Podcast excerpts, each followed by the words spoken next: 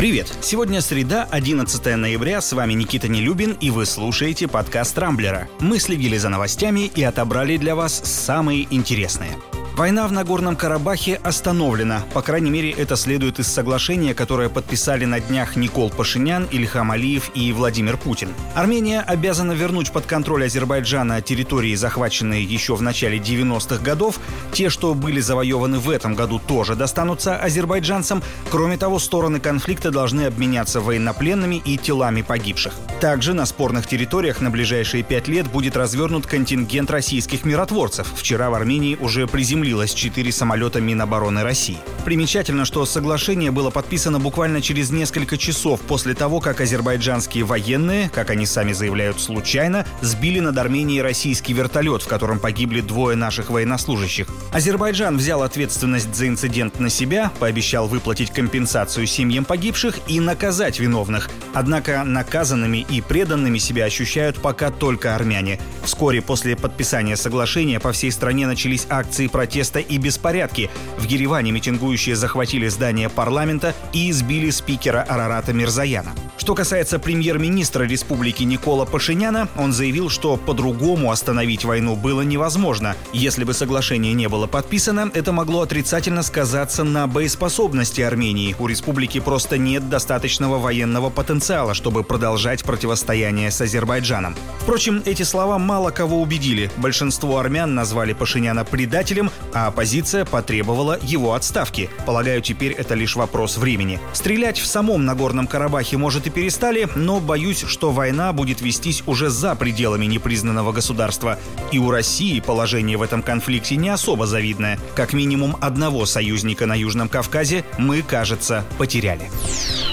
Ночная жизнь в Москве остановится на целых два месяца. С 13 ноября по 15 января всем заведениям общепита, клубам и барам запретят работать с 11 вечера до 6 утра. Оставят только еду на вынос и доставку. Такое решение накануне принял мэр столицы Сергей Собянин. Напомню, ранее градоначальник обещал, что ограничения будут ужесточены, если суточное количество госпитализаций заразившихся коронавирусом превысит полторы тысячи. И вот накануне эта отметка, к сожалению, была преодолена преодолена. Многие московские рестораторы уже готовятся полностью или частично закрывать свои заведения, либо менять бизнес-модель. Впрочем, новые ограничения коснулись не только их, но и тысячи простых горожан. Например, всех столичных студентов переведут на удаленку, а их транспортные карты временно заблокируют. Кроме того, приостанавливается проведение в Москве массовых культурно-развлекательных мероприятий. Например, традиционных новогодних гуляний в этом году не будет. Тяжко придется театрам и кинотеатрам. Максимальную вместимость в залах сократить сократили до 25% от общего количества мест.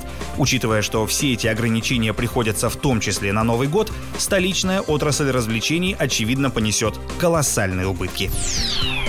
Не самые радостные новости приходят к нам и из Китая. Похоже, в Поднебесной больше не рассматривают Россию в качестве сильного и надежного союзника. По крайней мере, так считает обозреватель издания «Капитал страны» Александр Мельников. По его мнению, китайские власти планомерно и под различными бюрократическими предлогами отказываются от ключевых экспортных товаров из России – газа, угля и рыбы. А подписание новых контрактов Пекин якобы решил отложить, ожидая, что после президентских выборов в США рубль еще больше обесценится и может быть даже деноминирован. Заметка об этом появилась еще в середине октября, однако только сейчас ее начали активно тиражировать и обсуждать. Кстати, пару дней назад власти Китая фактически запретили въезд российским дальнобойщикам под предлогом коронавирусных ограничений.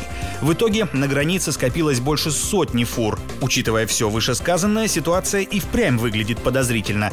Сам же рубль тем временем продолжает активно отыгрывать обвал, который произошел неделю назад. Видимо, чтобы в следующий раз падать было не так больно. Теперь новость, которая вчера не слабо всколыхнула соцсети. Духовное управление мусульман России запретило браки с представителями других религий, в частности с христианами и иудеями. Совет улемов, так называют признанных и авторитетных теоретиков ислама, решил, что у мужа и жены должны быть общие ценности, а межконфессиональные браки могут привести к тому, что женщины начнут воспитывать детей в немусульманских традициях.